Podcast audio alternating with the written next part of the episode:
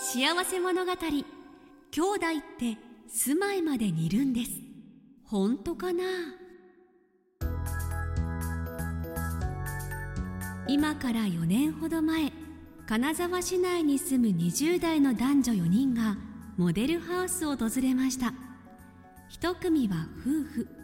もう一組は結婚を控えた男女です。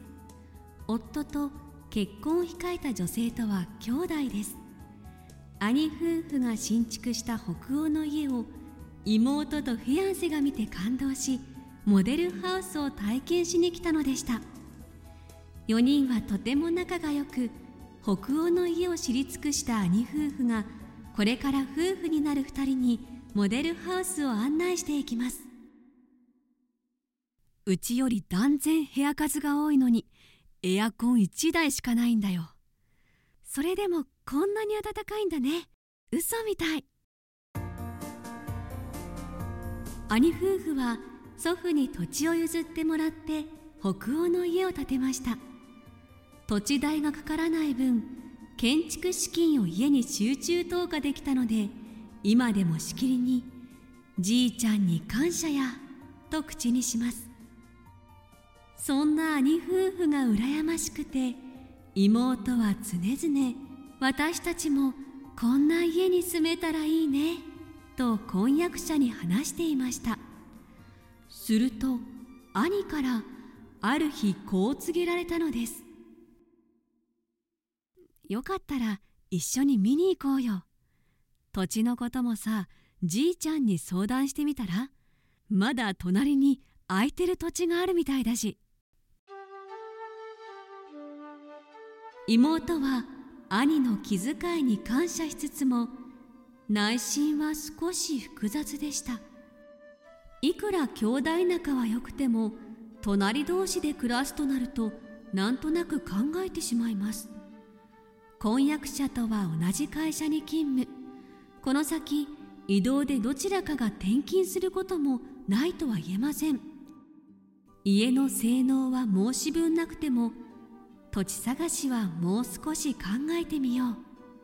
そう思って婚約者と相談の上金沢市内や郊外で土地をいくつか物色します。しかしこれと思える場所はすぐには見つかりませんでした。そんなある日妹が母親と家のことを相談していると意外な気持ちを聞かされます。お兄ちゃんやあなたたちにも子供ができたらお互いに近くにいてくれた方が親としては安心よね。孫の面倒を見るにしても両方の家が近いとこっちも行き来するのに楽だしいっそのことおじいちゃんに頼んでさお兄ちゃんの隣に立てたらいいんじゃないの？妹はなるほどと納得するものがありました。確かに夫婦2人とも働いていると子供の送り迎えや風邪をひいたり熱を出したりした時など親が近くにいると何かと心強いし安心です。親の手が届かない時は兄夫婦に助けを借りればいい。逆に兄夫婦が困った時は自分たちが支えてあげればいい。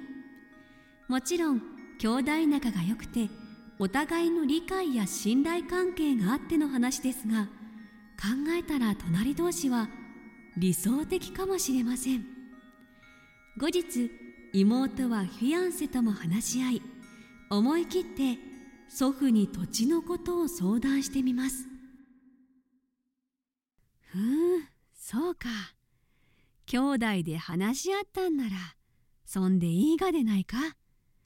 兄ちゃんの隣なら畑に行く時にわしも顔を出せるし茶の一杯でもごちそうしてくれればありがたいわ。願ってもない反応でした。祖父の表情を見て2人もようやく踏ん切りがつきます。ほどなくして北欧の家と正式契約。兄夫婦も両親もほっと一安心です。それからプラン作りが着々と進められていきました。ある日2人の要望を聞いたスタッフはびっくり。家づくりの特徴が兄夫婦と似ているのです。決して打ち合わせていないのに玄関を入ると吹き抜けと階段が広がり開放的なスペースが目に留まります。キッチンや洗面所など水回りも広さを重視。全体的にゆったりとしています。お互いの家の間に庭をしつらえ芝生や草花バーベキューなどを楽しめる場所も確保しました。それから数年後兄夫婦と妹夫婦に子供が誕生。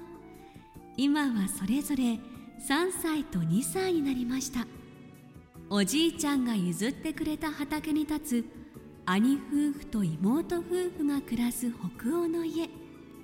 両親や祖父もちょくちょく顔を出し孫やひ孫たちとのひとときを心から楽しんでいます。